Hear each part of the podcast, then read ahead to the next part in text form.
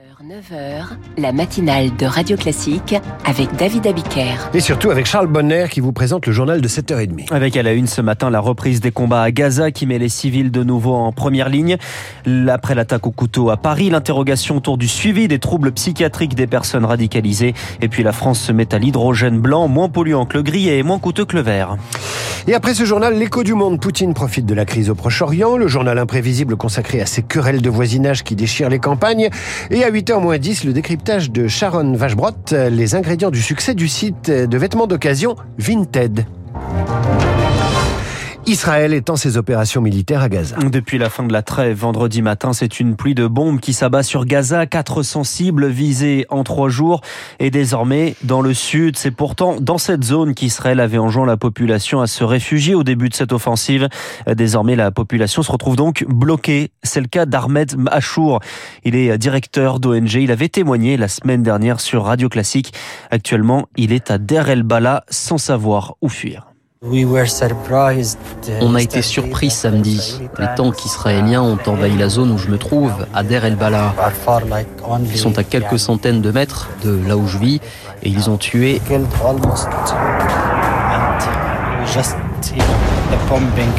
vous venez d'entendre un nouveau bombardement très près de moi.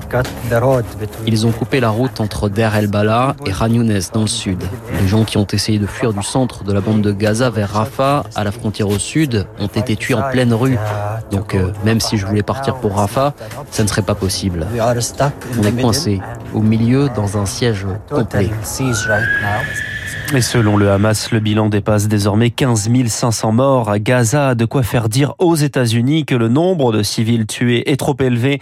Un discours identique d'Emmanuel Macron ce week-end à Dubaï qui alerte Israël sur le risque d'une guerre qui peut durer 10 ans au vu de l'impossibilité de détruire totalement le Hamas. L'auteur de l'attaque au couteau à Paris a fait allégeance à l'État islamique dans une vidéo. Il était fiché S, déjà condamné pour une affaire de terrorisme en 2016. Il souffrait aussi de troubles psychiatriques, mais il avait arrêté son traitement l'an dernier en accord avec euh, son médecin. Sa mère s'était d'ailleurs inquiétée il y a deux mois du comportement de son fils.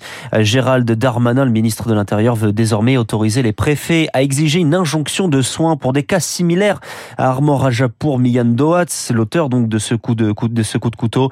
Un changement de cadre légal souhaité également par Grégory Joron du syndicat SGP Police Force Ouvrière on s'aperçoit qu'on est quand même très démunis puisque anticiper le passage à l'acte euh, sur ce genre de personnes en sachant qu'on peut pas les écouter ni les suivre 24 heures sur 24, il faut peut-être en effet euh, demain réfléchir à ce que les profils les plus dangereux euh, dès lors qu'ils sont connus soient soumis à un contrôle beaucoup plus dur que ce qu'on connaît aujourd'hui. Donc ça pourrait passer par une surveillance extrêmement accrue. Par exemple, on pourrait le faire pointer trois fois par jour, un bracelet électronique avec des interdictions de paraître et de bouger à certaines heures, mais ça doit se faire forcément avec un cadre légal. On est dans une démocratie malheureusement, il reste euh, cette part de passage à l'acte qui est extrêmement compliquée à anticiper et à empêcher. Grégory Joron avec Baptiste Coulon, Gérald Darmanin qui euh, ce matin dans le Figaro indique qu'entre 25 et 40 des personnes suivies pour radicalisation sont concernées par des maladies mentales. Vous écoutez Radio Classique, il est 7h34. Le ministre de la Santé veut limiter les hausses de prix des complémentaires. Elles sont attendues autour de 8 à 12 l'an prochain.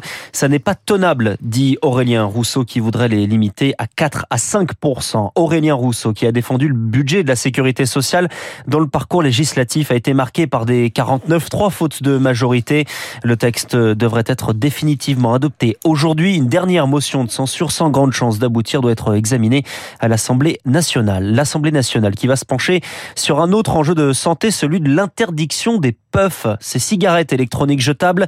Une proposition de loi partisane, transpartisane veut interdire à la vente un produit qui est à la fois mauvais pour la santé et pour l'environnement, accusé d'être une porte d'entrée dans le tabagisme, Lauriane Tout le monde.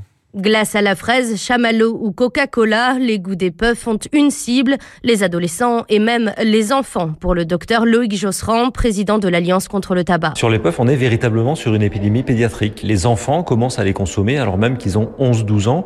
Et d'ailleurs, quand on en parle à des lycéens, ils parlent eux-mêmes de produits qui sont destinés aux petits. La vente des cigarettes électroniques est déjà interdite aux mineurs, mais il faut aller plus loin et plus vite pour interdire totalement la vente des puffs, selon la députée écologiste Francesca Paschini, à l'origine de la proposition de loi. Interdiction total et pas que aux mineurs pour le souci euh, d'enjeux environnemental. Au Royaume-Uni, il y a 8 puffs par seconde qui sont jetés à la poubelle. Ça devient vraiment une bombe écotoxique. Interdire les puffs, mais rien que les puffs, car ce type de régulation est contrôlé par la Commission européenne, prévient le député Renaissance Michel Lozana, co-auteur de la proposition de loi. On veut faire une proposition de loi très solide, ne restant que sur les puffs pour pas être attaqué justement au niveau européen. On l'a vu avec la Belgique qui avait déposé un premier mémoire et qui a été retoqué. Les députés espèrent que l'interdiction des puffs sera effective en France à partir de juin prochain. C'est une première en France. Un projet de recherche d'hydrogène blanc vient d'être autorisé, accordé à la société TBH2 Aquitaine,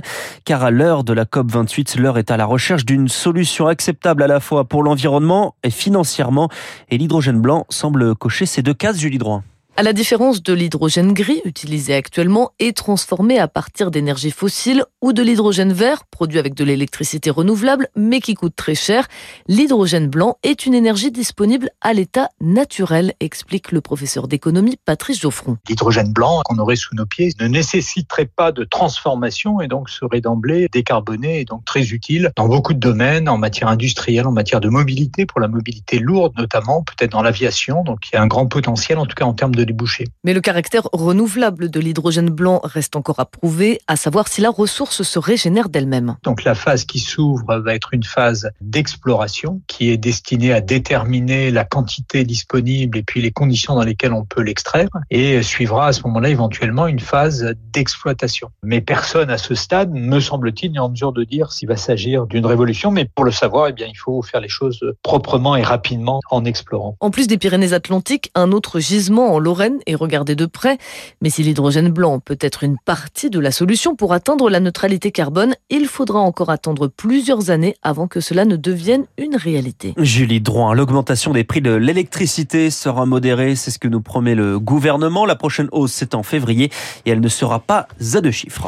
Merci Charles, à tout à l'heure. Prochain journal à 8h, à suivre l'écho du monde et Vladimir Poutine à l'initiative en Russie et qui profite Vladimir Poutine de la, la crise au Proche-Orient. Radio Classique, 7h30.